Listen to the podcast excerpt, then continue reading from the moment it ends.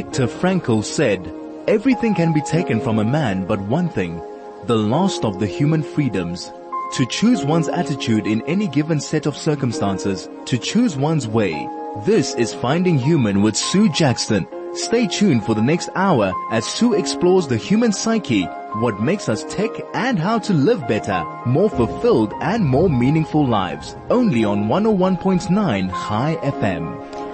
Hello, this is Sue Jackson. I'm on Finding Human on Chai FM and my guest today is Elsubie Verlinden and I am just so excited to have her here. I have just met her, but already I can pick up her incredible aura and her positivity.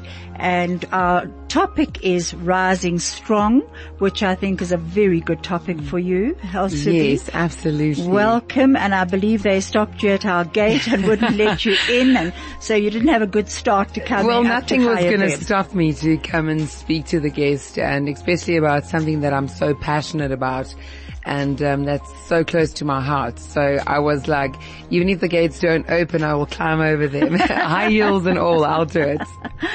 You know, Picasso said the meaning of life is the discovery of your gifts. The purpose of life is to pass them on. What do you think about that quote? I completely agree. I feel that um, too many human beings and individuals don't actually ever find their purpose. And my biggest blessing and greatest blessing that I have found in life is my purpose of being created. And I completely agree that living in your purpose every single day will be able to give you the power to empower others. Absolutely. Now I just need to tell you a bit about Elsubie because she's got an unbelievable um, resume if you look at it. She's the director of International Arts Talent Showcase, Arts Africa, and 33andMe Talent Agency, as well as 33andMe Model and Artist Management. She's also the driving force behind many South Africans having the opportunity to achieve their own international dreams. She has uh, has is an actress, a model as well, and she's been in numerous national films such as Mr. Yes. Bones too. I saw that bit. Yeah. national series to the likes of Binnelanders, Egoli, and Scandal. Yes. And you have also paired with international on-set people mm. with BBC and Bollywood. Absolutely. It's quite amazing to look at all of that, and now you've got the tenth uh, international. Um, what what is it called? The showcasing coming yes. up. Just I want to go way back now to the beginning before we got to this incredible uh, resume that you have. Take me back to your early childhood, please. What are your memories of that? Wow. Um, early childhood memories. I grew up firstly in KZN in Richards Bay. We lived in the backyard in a caravan in my grandfather's home, which um, was basically where I remember growing up. And um, now, who is we? So, well, my sister, myself, and my mom. Uh, my dad used to work on construction, and most of well, until I was nine years old, we stayed in a caravan in the backyard of my grandfather's house. My brother committed suicide, and after committing suicide, my family really struggled to cope and deal with it and Richards Bay became too difficult for us and we relocated to East London. How old was your brother at the time? He was 21. Well, it was just before his 21st birthday. And, and how old were you then? Um, I was nine. What a terrible shock. Yeah, so from a very young age, um, my grandfather, while I was living with them, he always taught me that I am destined to be more. He always told me to believe that even though we are in poverty. You don't have to live in poverty forever. And he always made me believe that I am worth more. He told me, he always used the words, my darling, you're going to be someone someday. Mm. Like you'll be something. What a mentor And the influence that that had in my life throughout the difficult times and the words stayed with me where he taught me how to speak English. I wasn't allowed to speak Afrikaans to him. I am born and raised solid Afrikaans. I could not speak English. I went to Afrikaans schools and my grandfather always said to me, if you want to get somewhere in life, start speaking English. And I'm like, yes, Opa. So every time I called him, uh, when we moved to East London, I was putting on these accents, you know, so I started playing with like accents so that he's able to be proud of me and just knowing that I am living by the advice that he gave me. And moving to East London, we stayed in Nahoon Caravan Park. I experienced, um, an in- interesting part of life where I realized that people define who you are based on your circumstances. Did you go to a mixed school at the time? It was an Afrikaans school and, um, mixed girls and boys. Girls and boys, yes. Um, I had more male friends than what I had female friends. Um, tell our, tell everyone listening in why, because uh, Elspie and I met for a very short while just before coming on, as I said, on the program. And uh, she's a very beautiful woman, very tall. she is heads taller than I am and long, long legs. So tell us why you have oh, more God. boyfriends. I'm actually like blushing now and like tears are coming out of my eyes from laughter. It is, um, I always used to have bigger legs than all the boys. So for them it was really cool to be friends with me because it makes them feel like they were in the first team rugby, you know? So, um, I inspired them to dream big and to lift some weights.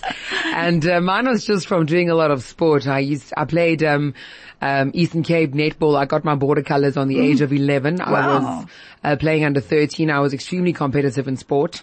So, um, it was just in me to always perform. And, um, whether it was, like little shows. I had a lot of imaginary friends. So in, in Why the, was that? Why do you feel you had in the caravan friends? park, um, my sister was always lying on the bed studying and um, I wanted to perform and play, but I had no one to play with. So I would either go down to the beach and there was those, it's a rondomtalie. So that's the Afrikaans word. In English, it's like that round metal spinning thing where one child oh, pushes yes. and the other one sits. Uh. And I had no one to ever spin me around. So I was spinning myself around and on the days that I didn't want to play with myself, I would jump out of the caravan into the tent and like perform to I really like visualize the crowd. So I was performing and doing little productions and telling the world my story in, in the tent. And to me, it was always just something that I wanted to do from a very young age, is tell stories. I just never knew that the pain I had to go through in life is going to be the words and the character that I stand for in this point in my life. And that actually everything that life made, you know, like, look like a mountain was actually a stepping stone. You know, you talk about visualizing and what you say is just so beautiful because I don't know if you've ever read the book Man's Search for Meaning by Viktor Frankl. It it's, was a difficult read. yeah. And in the camps, when he was in the camps as a prisoner, as a, as a, um, as a Jew, mm he was, he, he imagined himself on a mm. stage in a well lit room, warm, and there he was freezing yes. in the camps. And that's what he kept imagine, imagining and he was sharing his story. And, uh, and that got him through until eventually, I mean, he, that's exactly what he did do. Yeah. That visualization of something better, something that was to come actually helped him often to live. And it sounds as though that's what helped you. We are going to our first advert. We'll come back in a minute. This is Finding Human with Sue Jackson, only on 101.9 Chai FM. Hello, this is Sue Jackson on Chai FM on Finding Human. Guest today is Elsie Verlinden and our topic is Rising Strong. If you would like to contact us, you can on SMS 34519 or you could uh, telegram us as well, but please just get hold of us. We'd love to be in touch with you. Um, Elsie, that w- almost fitted in the gender violence, but yes. you experienced bullying at a young age. Is that right? That's correct, yes. Just tell me about that. When, when you had to have your imaginary friends, what did that feel like? You know, even though I was a very, very strong girl and, um, you know, physically, people looked at me and always thought that everything is okay. For me, internally, it was very difficult. And I think that it created a lot of pain for me where self-confidence was something that I had to mask and I actually work with kids and I'm blessed in this point in my life to work with kids where I can help teach them how to deal with that because what life taught me from a very young age is that you are judged by your circumstances and that who you are inside is not enough. So you have to become something externally that you are not truly internally just to be accepted by people. And I'm grateful that there was no social media in that time because in my time as a child growing up, I really had no story. My mom was um, working as a cashier at the spa in East London. And for me to pay for my modeling classes, I would do netball, walk to the spa and pack packets and push people's trolleys to the car mm. in order for them to tip me so that I can pay for my dream. How old were you then? 11. Mm, a little girl. And you know, it taught me how to fight and it's, it took away a lot of my childhood and my identity of what it means to be a young girl because I had to fight to be accepted when acceptance didn't come from the kids that was in school with me because I was the caravan park kid. I had to learn how to become something externally. And that's where entertainment helped me to cover the pain. And I was able to make fun of myself in order for me just to be accepted and have people laugh at me, even though at times it was really painful. And, you know, teachers in school always used to see me as the naughty child or the troublemaker. And it was not that I was that. It was just my only coping mechanism was to really speak a lot. So, so you had a lot of energy that was I, too much. Um, and I was always talking in class when I shouldn't have been talking and I was in detention every single break um, for like three years. But at the end of the day, no one took the time to get to know me, to see the pain that is actually stuck and the inside. tears inside. I'm sure there must have been many times that you cried. A lot. And I had to be strong for my sister as well because, you know, we moved around a lot and, um, she was always the quiet one in the corner where I was the fighter and being that person to see her become like she was living in a shell trying to protect herself and I was trying to create this imaginary like world where I can entertain people to find acceptance. Just being able to watch the two of us be so different was hard as well because I was not equipped as a kid to help her find herself and come out of the shell. So we both dealt with our upbringings in many different ways, but for the past 12 years, we've been working together in business and modeling would have never ever been her thing, you know, being an agent, being a talent scout. But the most beautiful thing that I experienced in life was to watch my, my sister get out of her shell and find her true beauty and her value and her very own identity and confidence. Mm-hmm. And that just showed me that no matter how long it takes, you need to trust the process. Absolutely. And you know, Brene Brown says, when we deny our stories, they define us. Wow. When we own our stories, we get to write a brave new ending. Sure. That's um, extremely deep and I think it really resonates with me because I made a decision last year in my life that, you know, we all go through different phases, but I was in a chapter of my life in a decade where I was the lead actor in this book that I was writing called Life. And last year I just had this voice inside of me one day saying that I don't want you to be the lead actor anymore. Your time of acting in this book of life is done. Your time now is to open a brand new book, but you the writer. And I saw this visual of me being handed a pen and I'm able to write in the actors I want in my life. Mm. That the painful chapter of my life can be closed with peace and that I don't have to jump around according to what the world wants to see and wants you to be, but that I can take complete ownership and be the writer and the author of my own identity and my own story moving forward. So my ending is not in sight yet because I am still writing and I only started writing now. That's absolutely amazing because I think it is just so unbelievably true. And, you know, to deny our story is to deny who we are. Mm. And often our strength comes from that story. And while we don't have to take that story with us hmm. and, sh- and, and open our wounds to hmm. everybody, our wounds are within. Absolutely. And we have built up coping mechanisms hmm. around those wounds. And often they are the drivers of what comes next. I believe that it needs to be the driving force. What I have seen working with people for so many years is that people actually don't use it as a driving force, but that it becomes more of a mask. So people hide behind the wounds hmm. instead of using the wounds to be the motivation.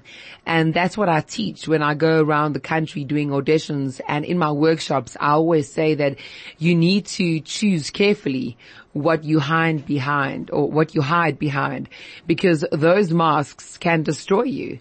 And at the end of the day, self-love is the most amazing breakthrough when you are able to love your full body the way that it's been created, when you can love your identity. And, you know, I found my strength when the day that I decided that what I have externally does not define who I am internally.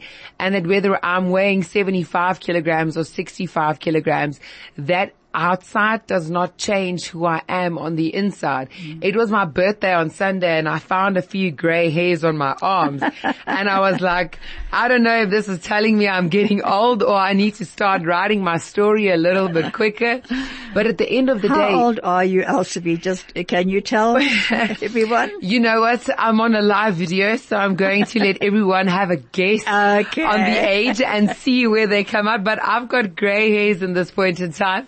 And at the end of the day, that, that doesn't change who I am. And that's what I want people to understand is that the moment that you fall in love with yourself, there is nothing that is able to stop you. So just drop the masks And- and, and age is irrelevant then too, isn't it? Absolutely. That's knowledge. Do you know what I so often say? And I must admit, I think people are, are sick of me saying it, but our wounds become our wisdom. Absolutely. We're going to ad break.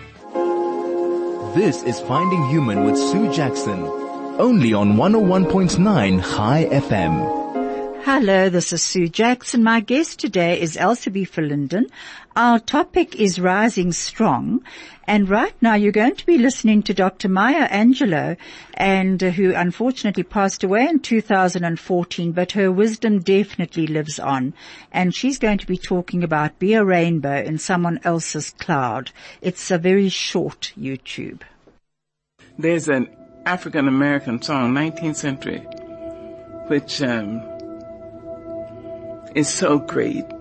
It says, "When it looked like the sun wasn't gonna shine anymore, God put a rainbow in the clouds." Imagine.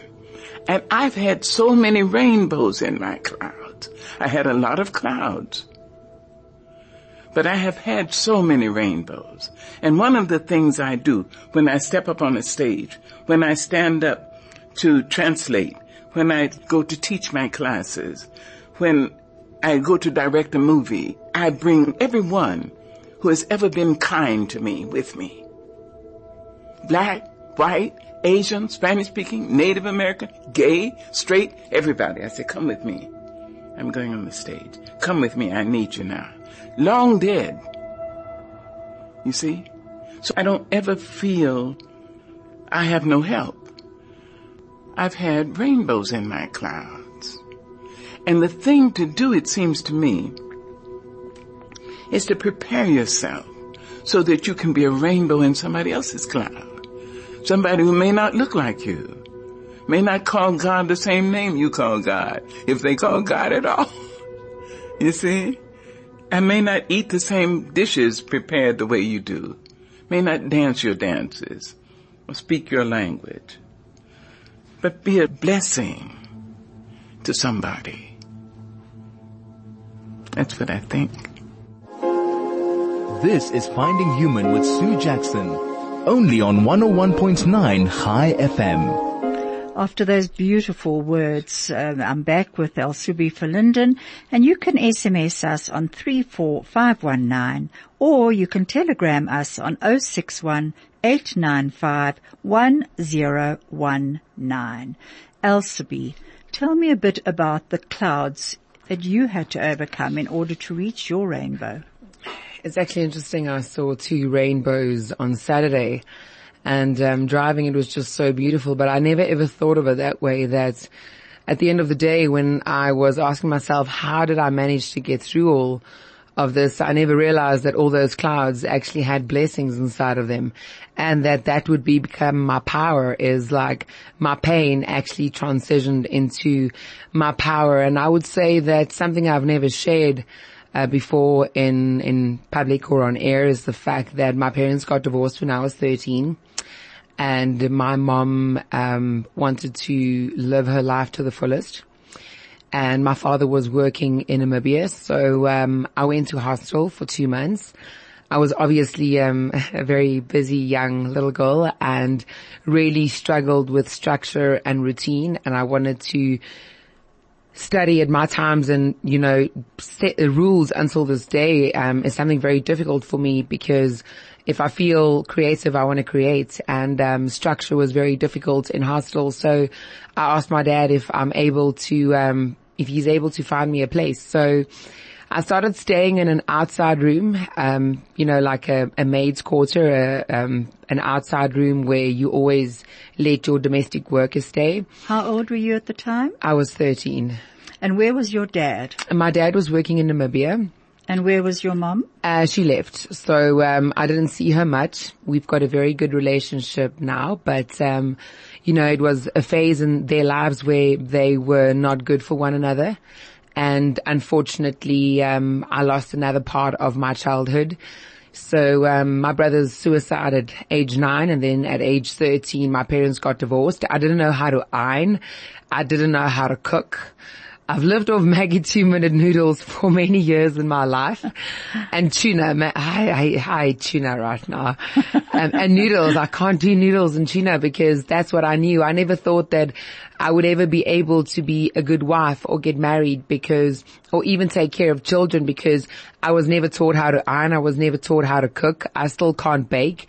And, um, you know what? Forgiveness was a really big thing I struggled with growing up as a child. So since the age of... for yourself, did you blame yourself in some ways? No, not at all. I think, um, you know, it's the decisions of other people that influences the lives of innocent people and especially children. Mm-hmm. And I see that with parents so much today is where they become so selfish in this fast living world that you kind of forget that there's another human being that actually needs to see your leadership. And that's why I'm a mother to my children that leads by example. I teach them and I show them what I want them to know from this life. And at the age of 13, I had to get myself to school. I had to wake up every morning. In that time, at least there was an Alcatel phone. Now, a lot of listeners won't even know, you know, what's an Alcatel. But, um, I first had an Alcatel and then a Nokia 3310. And, um, I was able to wake myself up, take myself to school. I finished matric. I managed to get myself an education. And mm. when my dad's side of the family all said that, um, you know, I'm going to end up being a nobody.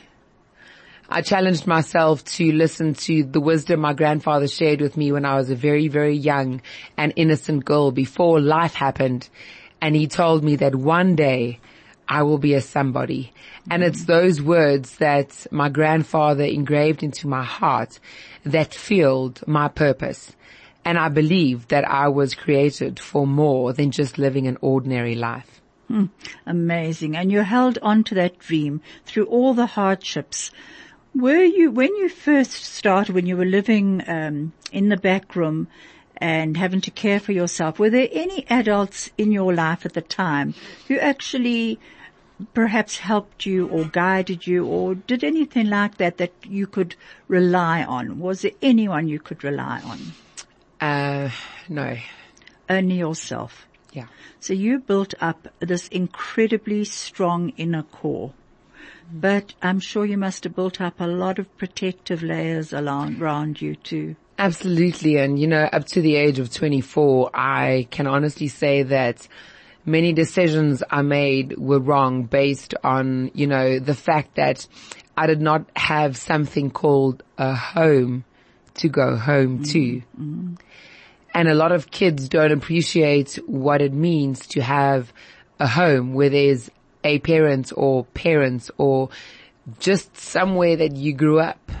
And many of the wrong decisions that I made in my life and the obstacles that I faced, the making friends with the wrong people, you know, just to be accepted until I got to the age of 24 where I realized that if I'm going to continue hanging out with the wrong people and making the wrong decisions, I'm never ever going to live in my purpose. And I had to start, I met um, a guy by the name of Arnold uh, Tengai Sharisa, who's been in LA since 2010. I met him on the set of Mr. Bones 2 when I played Nancy.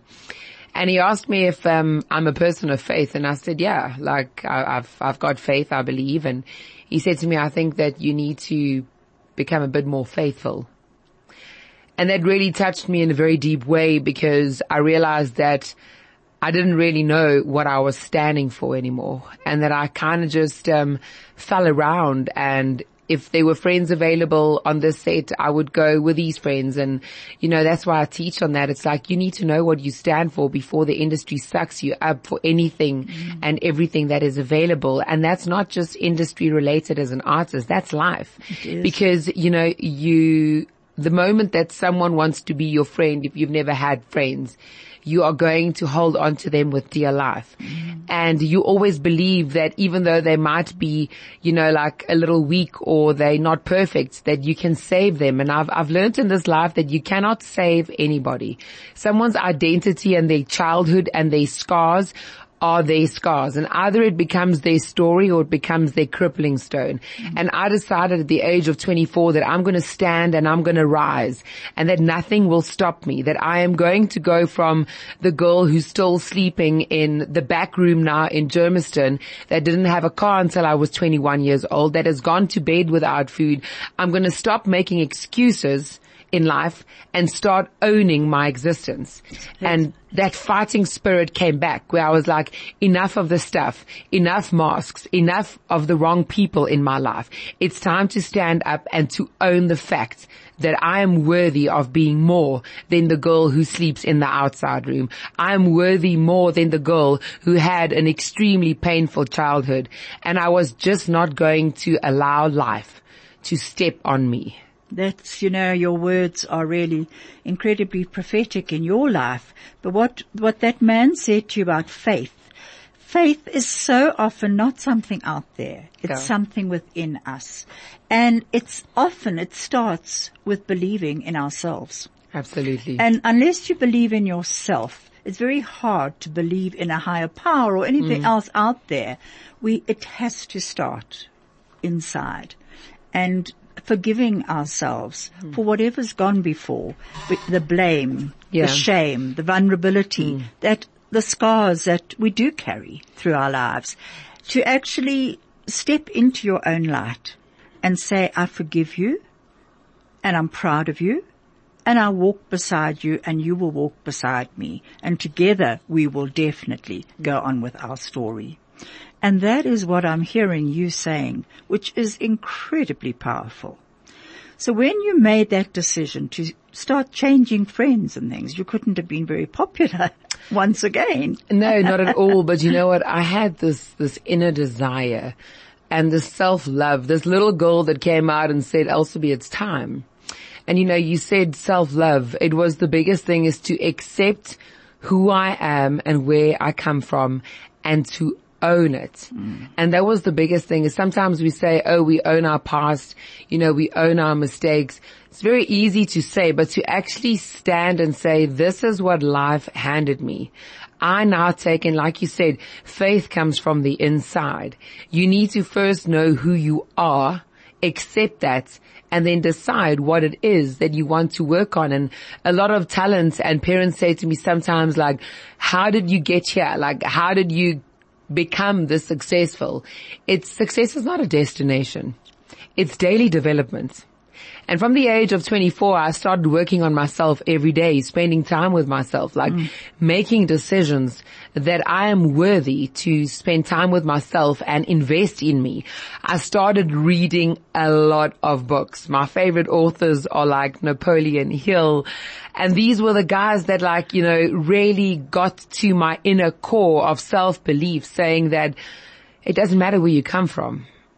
It really just matters where you're going. Mm. And we all have the same amount of time and every day. And I started, I mean, I would sleep very little hours. I was handing out pamphlets at robots. I was doing promotions and they stole my Nokia 3310. Aww. While I was handing out Radox, the lady bumped me and I was apologizing to the client, but that's actually when they stole my cell phone and I couldn't communicate with my dad. And, you know, it was really hard for me. I moved to Johannesburg by myself. And at the end of the day, for me, it's just like, you gotta love who you are. And if you know who, you know, you don't just figure it out. You don't wake up today and it's like, I know who I am. Because I don't know about anyone else or the listeners, but there's all these voices in your head that create self-doubt sometimes. You know, your worthiness is questioned when you walk into an audition room and you see really pretty people and they're like tall and skinny and you're like, oh my goodness, I don't look like them. So there's so much conflict that goes on in our own mind that we create Self-criticism. Absolutely. And if you can just own the power, I mean, like I was always the biggest girl in the room, but I would book the jobs. Why? Because I had internal character. And you certainly deserved those jobs. But you know, just um, thinking about what you had to say about at that age, every single stage of our lives demands something else from us. Yeah. And I think that's what so often people get stuck in. So you get stuck in either childhood teenage years, mm. um, early uh, marriage, bringing up young children, and you forget that every single stage of your life is demanding something of you. Mm. And often there are losses along the way that you have to let go of in order to move into that mm. next stage. And it's not always easy. Life demands a lot of us. That's true, especially, um, understanding that, you know, what you went through last year is definitely not going to be the same as what you're going through this year. No. And what you're saying is so, so true because I've experienced that in my life is there comes a new chapter and you're like, just when you think you're on top of the mountain, there's another part of the chapter that you've missed.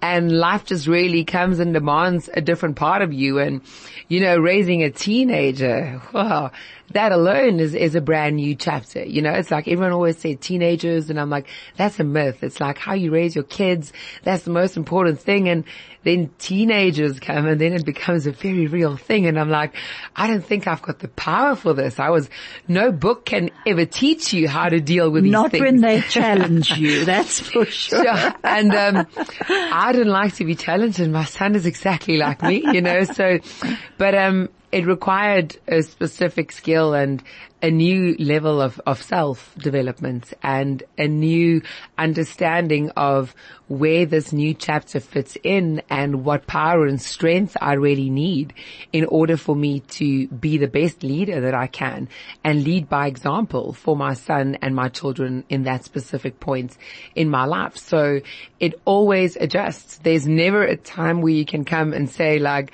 I've got it all together. It's a journey. It it's, is a journey and there's always another peak and another valley. and, and that's part of the journey. It really is. And it depends on who's walking along with with you. And I think that's a very big uh, step uh, mm. in, in our lives. You mentioned when we were meeting outside, you mentioned the circle yes. and how you needed to look at the people that you surround yourself with. Please will you just uh, go over that with me? Something that's very, very close to my heart is um, show me your friends and I'll show you your future. It's what I've learned through life. It is my personal experience that you cannot be the strongest person in your circle. You cannot be on top of everybody else that you're surrounding with. If you're the most successful person in your circle, you're not actually in a circle, then you're in a cage. And this is a picture that I see very clearly is because you can only go as far as those around you motivate you. And if your main job is to be the motivation to everybody else, you're not going to get ahead because you're going to be so stuck at trying to encouraging everyone else around you to get ahead in life that 10 years years from now, you're going to realize that you're still in the same position. So your friends really determine your future. And I can count the friends that I have in my life on one hand. And it's by choice. This time it's not because no one wants to be my friend. Everyone wants to be Yeah, my friend. sure. And it's not just because I'm a good person. It's maybe most of the times because of what I can offer and what I've become that people want to be in my life. And I've always prayed for the wisdom and the protection that I will not be surrounded by people that are going to use and abuse me for the wrong reason and that I would have the ability to see straight through people's intentions. And do you have that? I do. And I'm blessed enough to say that I've been able to, if I walk into a room and something tells me not to trust the person, I trust my gut. Mm. And I've got a bracelet on my arm that says trust. And I keep it on the left because it needs to stay close to my heart because I need to trust myself and my decisions. And if I don't trust the circumstances and I don't trust what I'm being exposed to, I trust my gut to walk away. That's, that's very wise. Tell me how you got to, from being in the back room to where you are now. What actually happened that changed in your life? Well, um, I started going to the Actors Center. Um, I first, well, I was first rejected by 18 modeling agencies. So my dream, I was trained for nine years to be a model. How tall are you, Elsie? Only 172, but I had to be 175. So I was too short to be a fashion model. So, um, my dream of being a model and being trained for nine years to be a model, um, ended up in a failure. That's how I saw it in the time of my life when the disappointment came. But that just challenged me to study business management. And through that process, I realized that everything about you as an individual is always a business. You need to learn how to sell yourself and take care of yourself. And with that said, it is so important for me, you know, to have studied business management and just know that the power of branding and how you represent yourself is extremely important. We're going to get back to that. This is Finding Human with Sue Jackson. Only on 101.9 Chai FM. Hello, this is Sue Jackson. My guest today is Elsie Verlinden and we're talking about rising strong. Right now you're going to be listening to a very short YouTube by Bishop T.D. Uh, T.D. Jakes, which is holding on to history. You could lose your destiny. His words are full of wisdom. The other thing that you have to learn is when you hold on to your history, you do it at the expense of your destiny. Oh my God. Woo! That hit me. That just hit me. Did that hit you? That hit me. Wow. Whoa. This is a pump moment right here. That's, a, that's a church thing. That hit me. Yeah. Did yeah. that hit y'all? When you hold on to your history, you do it at the expense of your destiny. Yes. That makes me want to cry. Well, That when- hit me that hard. That's deep. It's Woo! really deep because when, when you consider you, you cannot give energy Wow. but in so many directions that you are a limited resource. And if you're going to spend all that energy energizing where you've been, Wow. then you're not going to have the fuel and the fire and the tenacity and the aggressiveness that you need to energize where you're going. So tell somebody and say, let it go. Let it go. Wow. Women are taught to think that it is powerful to hold people hostage with what they did wrong, that that's your power, that's how you get back. No, I didn't forget it and I'm strong Wow, and I'm good. tough. But, but it takes more strength to forgive than it does to be vengeful and angry. And the worst part about it is I really, really, really, really, really believe that forgiveness does not exonerate the perpetrator. It does not justify their behavior. Forgiveness is a gift you give yourself! Because you let it go. because you let it go so that you are available to be your highest and best self and because you are saying that I, it is not stronger than me. It is not See? stronger than me. I, I disconnect from it as a sign that I am in control of it and it is not in control of me. All right. I'm still holding when you hold on your history, you do that at the expense of your destiny. That's a quote for the ages. I gotta just tell you. That's It's powerful. That's right up there with It all has been, ones. it has been my philosophy. If, if I had held on to all the things that happened to me in my childhood and in my life, I wouldn't be standing here today. That, that I, I had to realize that when you rehearse those visions and images, you empower them. You, you actually enshrine them.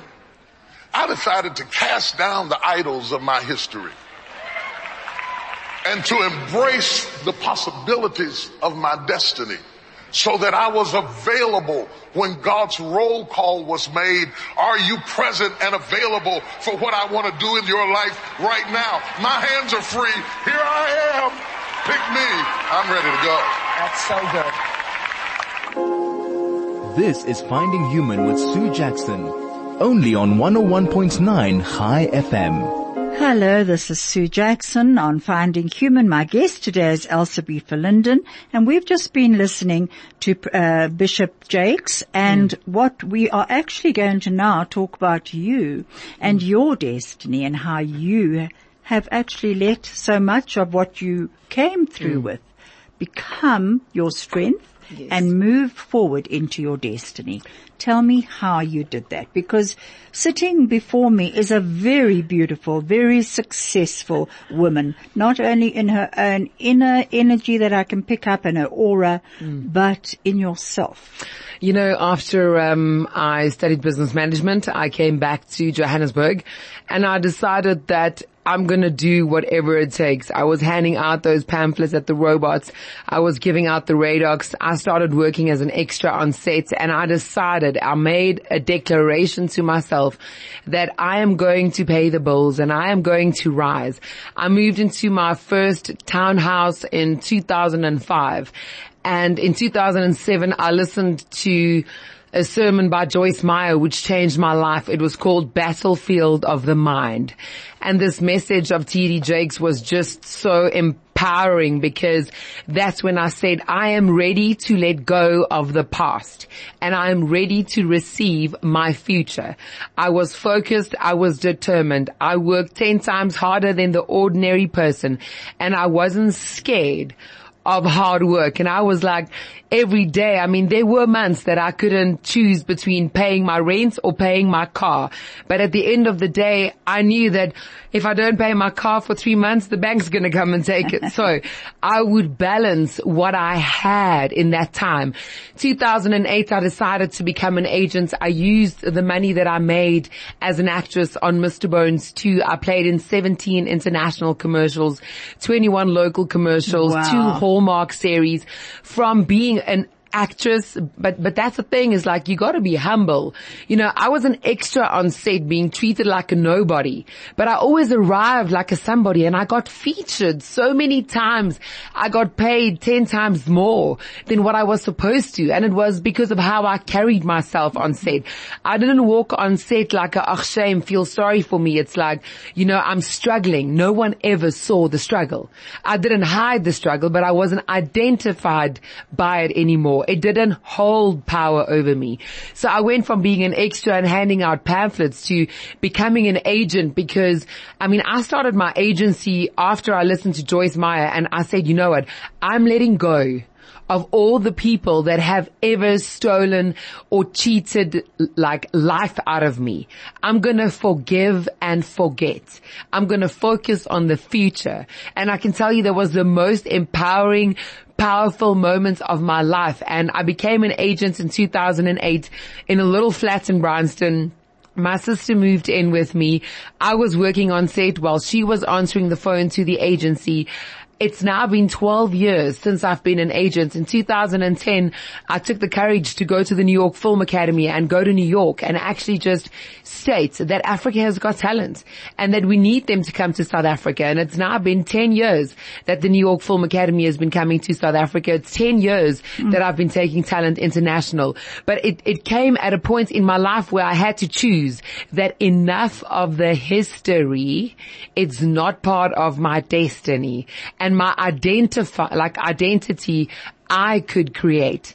And since 2008 when I started the agency, it was tough, but the tougher it was, the more rewarding it became. The more challenges, the more I challenged myself. And I can tell you the wisdom and overcoming obstacles and being able to stand as a woman of strength and inspire a nation and to teach people that what you've gone through, but not the pain, but the power. Teaching them how to use their circumstances to be value, to be a person of value in life. That is my purpose.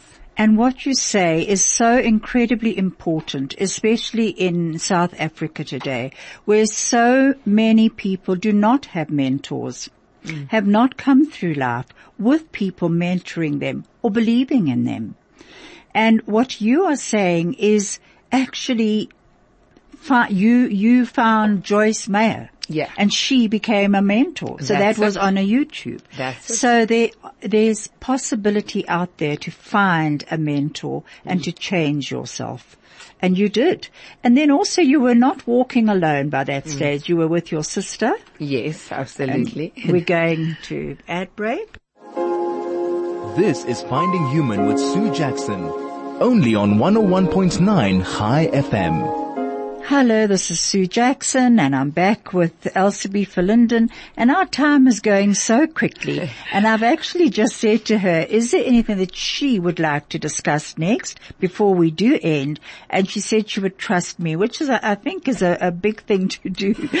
uh, you know what I would like to talk about is this ne- the, your stage of your life now. Yes.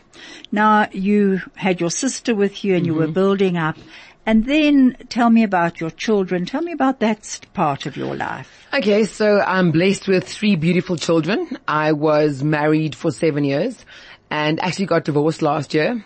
My marriage was based on money. When I got married, I already had five companies and throughout the process, I um, realized, well, too late that I was married for the wrong reason. But throughout that painful experience, I have walked out with my head even stronger, my feet standing and I'm more grounded because I've learned throughout the process that I was blessed with three beautiful children. And even though I was fighting for my marriage, I was fighting a battle that was based on materialistic things and my ex-husband just wanted to take one of my companies so that he can feel empowered. And at the end of the day, I really wished him well. And I learned throughout the process that even if someone steals something from you, you are actually able to rise above and that teaches you more about your character and it taught my children a lot about life and how you can rise even though people are focused on different things. I'm focused on giving and the materialistic side of the house and the cars and the money and the business didn't mean anything to me. When I lost everything last year, it didn't change my character. It empowered me to stand stronger. And in this point in time, all my companies and the new agency I opened is more empowered than what I've ever had in my life. I'm at the mm. most powerful position and I met an amazing partner that supports me and that actually got me to a point where I can just be real and love who I am again and not chase the things in life, but actually exist as a human being and being happy internally is worth a lot more than having all the materialistic things in the world and having a title as a director or having all these companies. But inner joy is a lot, is, is worth a lot more than anything else in life. So if there's one thing that you could teach your children from your life, what would it be before we wrap up? I think it will definitely be to not justify because that was the reason that I got myself into the situation is that we reason our way out of things and we justify for people's behavior mm. and justification is something that um, really cost me a lot in my life and that is what taught me to be who I am today. Never ever justify for someone's behavior. If their intention is wrong, they will stay with that intention for the rest of their life. And the lesson learned is trust your gut and never ever justify for someone else's behavior. You cannot change their character. Wonderful. We're now just going to be ending by listening to Dr. Maya Angelou again, and she's talking about I Shall Rise. Um, Elsie, thank you so much for being on my program. Thank There's you. a lot to discuss still, and we will do that again. But I'm being told by Craig to wrap up. It's time. It's time. Thank you. Everyone in the world has gone to bed one night or another with fear or pain or loss or disappointment. And yet each of us has awakened, arisen, uh, somehow made our ablution, seen other human beings and said, morning, how are you? Fine, thanks, in you? It's amazing. Wherever that abides in the human being, there is the nobleness of the human spirit. Despite it all, black and white, Asian, Spanish, Native American, pretty, plain, thin, fat, vowed or celibate, we rise. You may write me down in history with your bitter twisted lies. You may trod me in the very dirt, but still like dust, I'll rise. Does my sassiness upset you? Why are you beset with gloom just cause I walk as if I have oil wells pumping in my living room? Just like suns and like moons with the certainty of tides, just like hope springing high. Still I rise. Did you want to see me broken? Bowed head and lowered eyes, shoulders falling down like teardrops, weakened by my soulful cries. Does my sassiness upset you? Don't take it so hard just cause I laugh. As if I have gold mines digging in my own backyard. You can shoot me with your words. You can cut me with your lies. You can kill me with your hatefulness. But just like life, I'll rise. Does my sexiness offend you? Oh. Does it come as a surprise that I dance? As if I have diamonds at the meeting of my thighs. Out of the huts of history's shame I rise. Up from a past rooted in pain I rise. A black ocean leaping and wide, welling and swelling, I bear in the tide. Leaving behind nights of terror and fear, I rise. Into a daybreak miraculously clear, I rise. Bringing the gifts that my ancestors gave. I am the hope and the dream of the slave. And so, naturally,